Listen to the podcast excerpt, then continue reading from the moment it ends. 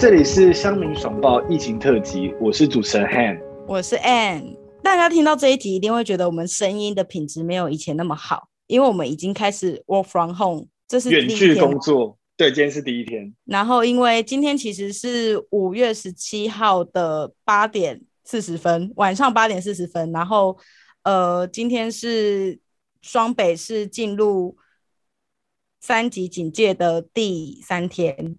今天确诊人数也是三三三人，其实也是非常多的。听到这数字，其实蛮，我那时候蛮真的蛮惊讶，因为台湾一直都是零确诊嘛，突然哇三百三十三，其实真的会吓到。之后风云变色，这样。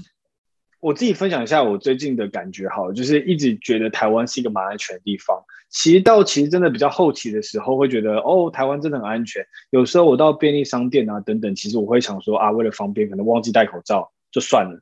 除非去一些比较一定要戴口罩的地方，类似像电影院或者百货公司，但其实在一边在日常路边摊啊那种走来走去，其实都是没有戴口罩。我觉得其实到后来有点越来越松散的感觉啦。那突然就是一天整个暴增，从十几个人到一百多人、两百多人到三百多人，其实内心先是就是我其实非常的害怕，到外面我都会觉得不敢乱碰任何东西，随时带着酒精，然后就是很怕自己确诊之外。又很很同时很害怕，如果自己确诊传染给自己亲爱的家人，而且就是主要是因为现在台湾真的已经进入社区感染的定义了，就是可能在一个礼拜前我们还在讲说哦台湾有没有进入社区感染，台湾应该没有社进入社区感染等等，可是现在已经是确定进入了。那社区感染定义到底是什么？就是说我们本土的案例已经快速的增加，疫情的规模已经扩大了，而且你。大部分可能找不到那个传染链，到目前已经还是有几例是我们找不出源头的。这时候你基本上你不确定你身边的人是不是健康的，所以除了你熟识的人以外，大部分的人你都尽量要保持着社交距离，都不要接触比较好。我自己觉得概念是，我觉得现在我出门，我就假设所有在我附近的人都是确诊。就是那我就会自动的保持一段距离，因为我觉得好可怕，就是尽量不要碰到我。那我觉得这种防疫的观念可能会更有助于可以疫控制这个疫情，因为现在就算确诊也不要害怕，就是因为疫情其实死亡率不是那么高。那我也不是医生啊，但是我觉得要勇敢说出自己跟谁接触过，然后这样子才能有效的断播这个传传播链，不然大家都不说，只会就是一直不断的延伸传播下去。没错，我们应该要。我们要做就是把这个传播链把它断掉，所以呢，今天我们就要来介绍三大你不应该在这个时候做的事情。第一点就是你不应该内用，虽然我知道现在升三级警戒的时候。餐厅还是有开放内用，就是政府它其实没有严格的规定说，哎，你不能内用，它会给餐厅一些限制，比如说你要增加隔板，你要做，你要实施梅花座等等这种，你只要餐厅有做好这些措施，你其实都还是可以内用。但是说真的，我们会觉得你其实不应该内用。嗯，像我觉得内用的风险就是，你想想看我刚才说的那句话，如果你假设每个人都确诊。那其实长时间，因为病毒量是会累积的。如果你长时间待在那个地方，那病毒量会不断累积。那上一位如果是确诊病患坐在那边吃东西的话，其实那块区域你摸到任何东西，可能都会是不安全。没错，而且现在规定是说，室内五人以上的聚会是不允许的，然后室外是十人。可是你想想，如果在一个餐厅，它在一个密闭空间里面，随随便便就达到五人了，诶而且你在吃东西的时候，你一定会把口罩拿下来。基本上，我觉得就是我们是希望大家不要尽量不要内用啊。但是如果真的是外带是条件不允许的，那只好自己非常小心。就举例来说，可能要坐的位置先做消毒，然后有检查这些店家是不是有实名制，然后是不是有隔板。吃饭的时候尽量快速吃完，快速离开，减少在那边暴露自己的风险。然后吃饭前、吃饭后都一定要洗手，还没洗手之前不要触碰自己的口眼。哦，对对对对对。哦，我跟你讲，我今天骑摩托车，我就我发现一个很感动的现象，所有骑摩托车的人，我停在红绿灯，不管待转区或者是就机车停车格，几乎我看到每个人，应该说我看到的每个人都是有戴口罩，因为骑机车戴全罩式安全帽，像我全罩，其实是闷的非常不舒服。在过程中，我其实一直想要抓我的脸，可是我就下意识的说，万一我手有病毒，我一摸到自己脸，我就会被感染，所以我就是全程很不舒服的骑到回家，然后衣服全部脱掉。洗完手，然后去直接去洗澡，我才敢抓我的脸。没错，就是尽量你在你在外面的时候，就是尽量不要去摸你的脸。嗯，洗完手消毒过之后，回到家要摸再摸。是，然后最近还有个感动，你刚刚讲的内用啊，就还有提到实名制这个点。我看到就是像我们我们公司的巷子后面有一个，就是像十元商店，它连十元商店都有实名制。其实我是觉得这次防疫，就是虽然现在台湾是属于社区感染，但是我们台湾大部分都有这样的意识，说我们真的想要把这件事情断掉传播链，快速解决这个事情。对，我觉得主要是因为这件事情，其实我们台湾去年已经演习过了，我觉得是比较是像这样的概念。就是去年其实疫情在刚发生的当下，大家都很不确定的时候，大家都已经做好万全的准备。那时候其实台湾也守得很漂亮，但这一次我们面对的是第二波、第三波变种更不确定的病毒。这次也很不幸的就是它就是传播开来了，在我们台湾人已经有点就是像你刚刚讲的，其实我们那时候就是过得太快乐了。台湾已经嗯已经跟这个世界平行太久了，现在只是让这些事情。比较晚发生而已，我觉得真的也是佩服台湾人，所以我们这次的应变机制就很快。那下一个在防疫期间不应该做的事情是什么？再来下一个，我觉得是一个大家可能很容易犯的一个错误，就是跨县市移动的风险。因为现在是全台湾就只有双北是升三级警戒，那在台北。大部分的公司其实，如果是应该没有说大部分啦，但是我相信有蛮多公司，如果他们是可以线上可以 work from home 的，他们都会很主动的直接请他的员工 work from home。但是呢，所以所以在这个时候就会有很多呃北漂的游子就会想说，哎，那我干脆回家好了，就是我干脆回家乡避难。可是。我我觉得我可以理解这些人的想法，就会觉得说台北这么危险，然后刚好有两个礼拜的长假，反正我也不用在家，我也不用进公司，那我就干脆回家，顺便陪陪家人，这个我都可以理解。但是我们其实是在一个病毒窟里面，我们没有办法确定自己是安全的，我们也没有办法确定别人是安全的。你在交通的过程中，你会碰到很多手把，会碰到很多按钮，会碰到各式各样的人，那这些人你都。不能肯定它是安全的，那你在移动的时候，你就有可能把这些病毒带到一个比较安全的地方。你看哦，在去年中国它刚发生这种 COVID-19 的病毒的时候，就是因为大量的人往外移动，所以现在这病毒才会扩散到全世界。那我们现在要做的事情就是好好留在我们原本。应该要在的地方，我们应原本待的地方，尽量不要让这些病毒有机会传到其他的地方去。像最近也有，我有看到很多人都拼命的往山上山上跑，就就真的不要把这些病毒往一些离岛啊，然后想说哦，我往我往一些人少的地方去就好了。就是我会觉得说，天啊，天。怎么会这么自私？就是如果你是一个不安全的人，你也没有办法确定自己安全，那你又往那边跑。那如果那边的人得病了，他们的医疗资源是更没有方办法去负荷这些问题的，而且那边的人可能他们的身体是更抵抗力是更低的。是我我能理解你，我能理解你说的的，因为我觉得大部分人其实是人之常情啊。因为毕竟，假设如果是台北是独库，那你会觉得，假设我是别的地方来外县，因为我刚是台北人，因为像你本身就是彰化人嘛。其实我觉得是人之常情，就是你在台北工作，你会想要回到家里陪家人，而且现在台北又相对比较危险，这真的是人性。那我觉得我们现在能唯一能做，就是相信台湾的医疗体制，就是像刚刚 Ann Ann 刚才讲的，就是我们在原地。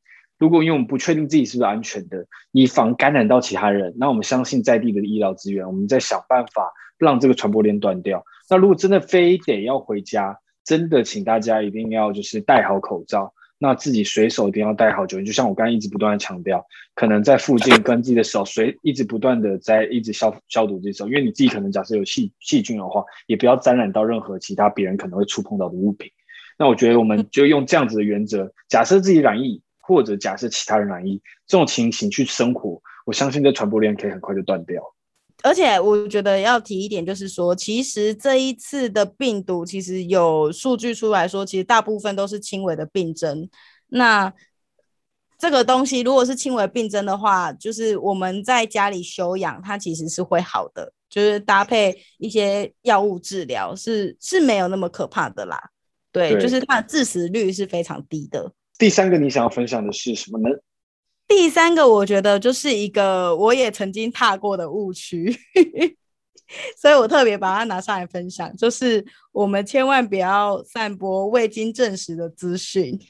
真假？你有不小心散播过是不是？啊，就是最近前两天啊，然后不是有脏话确诊吗？对。然后呃，其实我母亲节的时候我有回脏话，然后我就非常的紧张，然后。那个那个确诊人确诊的人又说，哦，他在彰化西湖，西湖是彰化的一个镇，一个小镇。那他最有名的就是羊肉炉。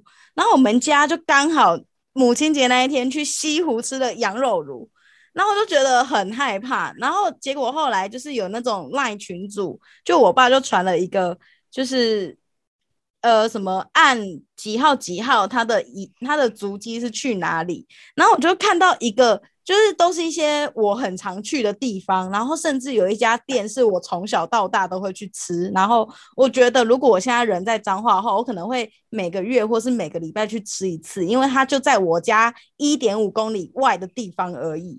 然后我就超害怕，我就觉得超近的，然后我就直接截图，然后就是传上我的 FB，然后我就就是有点戏谑的方式说。靠，他真的是老饕哎，怎么那么懂吃 之类的？对，然后后来隔天就说，哎，这是假假消息。我朋友说你赶快删掉，不然要罚要罚三百万。拜托，拜托，你不要来抓我，不要罚我钱，我已经自首了，我已经删了。那我是觉得这个真的是一个很好的例子，因为很常看到我已经证实的消息，尤其是常常做的很精美的表格。那你可能都会觉得这是政府相关的资料，其实真的不是，真的一需要查证。那一直散播这个错误的资讯，其实只会造成更多的恐慌而已。那没错。同时，现在有很多的诈骗集团，我觉得这真的是一个真的很没良心，在这个时候还打电话给别人，骗别人说他们是什么机关局的，你现在目前被框列隔离，然后可能要诈骗一些个资啊什么的。我觉得这真的是很不道德的一件事情。不过，身为一般的民众，我觉得大家就只能更注意、更提防这些诈骗讯息。那也不要，我认为啦，不要一直不断的去看刷 Facebook 或者是相关的新闻，因为有时候我觉得一直不断的看这种恐慌的内容，其实真的对于生活是没有帮助的，反而会造成生活的压力，然后一直在等，可能每天两点确诊人数。现在生活感觉只剩这件事情，就是像我今天今天这一集想跟大家分享，就是。呃，也 N 这边可能也是想跟大家分享，就是我们以前一直在生活就是零确诊这个泡泡里面，那现在目前看起来已经确实社区感染，那已经幻灭了。那我们需要更习惯这个新的生活。所以啊，我这边也要就是分享几个在 LINE 上面可以用的事实查核平台，就你有任何疑虑，或是你觉得这资讯很怪的话，你都可以把它。分享到这个事实查核平台一样，就是好像你在传赖给他，你把这这些你收到的资讯直接传给这几个账号，比如说 My Go Pen，就是这个台语很有趣，叫做 My Go Pen 的谐音，英文是 My Go Pen。对这些东西，我们会把它整理完，然后放在本集的 show note 下，就是大家可以去把它加到你的 line 好友里面。那它就是有在协助一些年长者提升媒体试读的能力，然后就是让他们，因为因为其实大部分没有比较没有办法判断这是不是假新闻的，呃，有一部分是年长者，就是这个这个不是歧视，这就是一个事实。所以就是他们也希望说，就是这样的。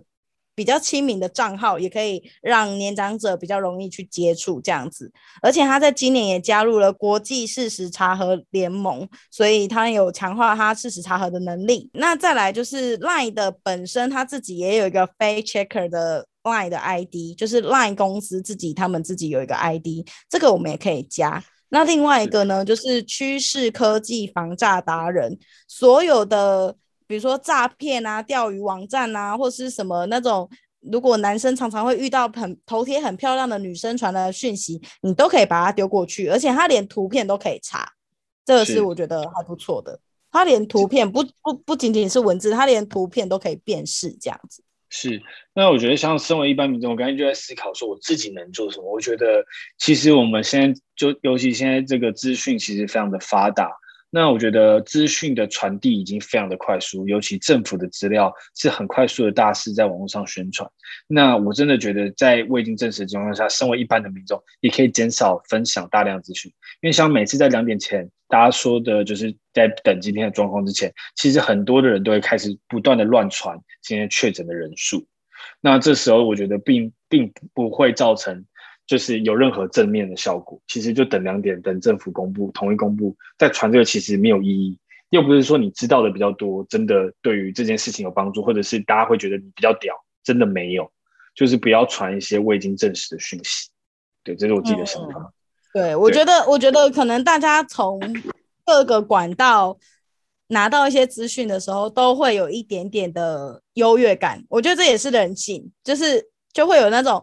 哦，我知道了，something you you you don't you don't know，对对对对对，我东我我知道比你早，好像我比较厉害一样，觉得这很合适，就是可能大家都会想要 show off，或者大家会觉得说，哦，我知道什么，所以我劝你现在赶快先干嘛，那你之后就会感谢我，还是什么的，whatever。但我会觉得说，我们都还是要以政府发布的消息为主，然后。我觉得都这种时候了，不要去质疑说什么你们是不是有隐匿，或是你们是不是有什么确诊人数没公布。我就觉得都这个时机了，然后还在做这件事情。对，当然，我觉得我觉得是我我能理解啦。之前我们一直就是有在被教育说，哦，我们要一直去质疑。每一件事情还是什么的，我们不要全然的相信。可是我觉得现在是一个非常时期，如果我们连政府都不相信，那我们还可以相信什么呢？是，就是我觉得有些还是要表达我自己的想法啦，因为其实这件事情，呃，从一开始的，呃，可能是航空业这边有一些状况，导致一连串的时间下来，我们其实到现在也不是很确定这个源头是哪哪里。那我觉得我们应该是要去检讨。到底是哪里出了错？那可能不是在说哦，我现在多惨，然后拿自己的惨来说，那我们要追究源头，不是。我觉得事情发生了，我们就是找源头，然后想办法解决，然后马上围堵，减少再发生的机会。这是我自己的一个想法。对，那最后我觉得大家就是拜托，一定要勤洗手，然后一定一定要对戴好口罩，对手部的消毒，我觉得这非常重要。不要乱触摸一些大家可能很常被触摸的东西，以减少自己。感染的风险。那最后想聊一个，就是最近也是蛮火红的一个议题，就是有一句话，最近在网络社群其实是蛮被热议的讨论。那句话就是“看好了世界，台湾人只示范一次，在两周内解除三级警报”。你自己对这句话有什么想法？我觉得这句话没什么问题啊。我可以分享，我先跟跟大家分享一下这句话的状况。好，这句话基本上就是很像疑似是一个台湾人在推特上写的一句话。那那是我第一次看到小小账号。那这句话一旦出来之后，隔天三级举报，台北市、双北市都已经发布了。那结果在台，因为我们公司是在新一区嘛，那我们就可以看到，就那天我去新一区，整个大消毒，买了一个两公升的酒精，跟我们的伙伴，我们这边整个拖次氯酸，整个大消毒一次。那那时候到台北市到新一区的时候，发现路上一个人都没有，几乎是没有人。那开车也是非常顺畅，所有人都乖乖乖乖的戴着口罩。那我们大楼几乎是完全没有人进去，每个人都按照规定量体温、写这个实名制的部分。那其实我心中是很感动，我就觉得，哦，我们台湾人真的很乖。因为我很多朋友在美国嘛，那他们可能就会说，就是哦，他们就算确诊还会去 party 啊什么的。那我会觉得这是我很值得骄傲的事情。那这句话那时候当时对我来说，我觉得看了就过了，那也没有特别想什么，就说哦，我们大家会经历。结果那天在跟 Anne 这边聊的时候，突然有看到一篇贴文，可能在分享说。这篇贴文其实有很多另外一个意思。举一个例子，它内容是写说，可能说这句话第一个可能看起来比较中二，看起来有点像是漫画的那种。那第二个会说，这是一个设定比较高的标准，就是基本上有有社区感染的国家就会知道说，两周内不太可能解除三级警报，其实只会更惨。如果设定这种高的目标，到时候是到时候如果两周内没有达到的话，其实大部分人会失望，这样反而会达成反效果。这是一些网络上的一些对于这这句话的讨论啊。那我我有什么讲不对的，你可以帮我补充一下。我觉得这是一句正面能量的话，就是它瞬间鼓舞了全台湾人，然后可能大家看到这句话更降低了出门的心情，然后很愿意很乖的待在家里。所以我觉得，就是这几天双北的市民真的很棒。但是呢，就是确实我觉得有些人讲说，哦，大家会不会想的太美好了？大家会不会太过度乐观？或是甚至有人说，大家会不会太中二了？然后还有讲比较难听一点，有也有人说，嗯，你们就是你们又在用一些绝亲语言来，就是怎么说？自我感觉良好。对，自我感觉良好。然后如果你就你就只是想要让全世界看台湾笑话，就是 How dare you 讲出这种妄言？我觉得负面的意见比较是这样子。嗯，我分享一下我自己看到这个的想法。那我觉得概念这句话的概念只是一个概念，说我们台湾人应该要齐心想办法，尽快的把这个事情呃断开传播链，不论是到几个确诊零或者一百都 OK，起码是稳定在控制的情况内。我觉得它含义大概是这样子。这是第一点，我看到说中二这个我比较反感的话，因为我觉得就是 so what。那第二个是有提到说目标的这个事情，我知道在很多的。就是设定 KPI 的这种理论，如果你没有达到，你会失望，你可能容易自暴自弃。像假设我这个礼拜可能想要瘦五公斤，没有达到之后，我就会 fuck 算了，失败了，我来暴吃一顿，有可能。但我会觉得暴吃鸡排怎么办？对，这是非常合理的，我能理解。如果以 KPI 的理论，但我会觉得这种网络的名，就是如果把它当成 KPI，我觉得是一个一个 long stretch 啊。就是如果说如果没有达成，自暴自弃，那会发生什么事？大家开始不戴口罩了吗？嗯。对对，所以我就觉得这有什么？如果如果两个礼拜内我们没有解决三聚压，我会跟我会说好，我们再两个礼拜，再两个礼拜，再两个礼拜，直到有一天我们解除三级警报为止。我一点我一点都不会放弃啊。嗯，但我会觉得说，其实如果我是呃，应该是说，我觉得原本写这句话的人，他一定也没有料想到这一句话会被这么快速的传播。对。对，这是第一点。那再来，我会觉得说，好，OK，如果这一句话有问题的话，那我们要怎么样把它变得更好？可能我会考虑把两周拿掉。我会觉得说，呃，看好了世界，台湾人只示范一次，我们怎么样快速的解决三级警报？就是你不要有一个很明确的数字，很明确的呃一个时间点。那我觉得可能这句话就它的。它就不会带来那么大的访谈的声量，对。然后，但其实我们也可以去思考一下。其实我觉得这几天我在社群上发文的时候，我很我很喜欢讲一句话，就是 “keep down and carry on”，就是这个才是我们需现在需要做的事情。就是我们面对不管是数字还是比面对我们该做的防疫的举动，我们都应该要保持冷静，然后做好防疫动作的。呃，确实的做好每个防疫的动作，然后我们可以正向的去面对，但是我们不要过度乐观。这个我觉得这个是比会是一个比较好的心态。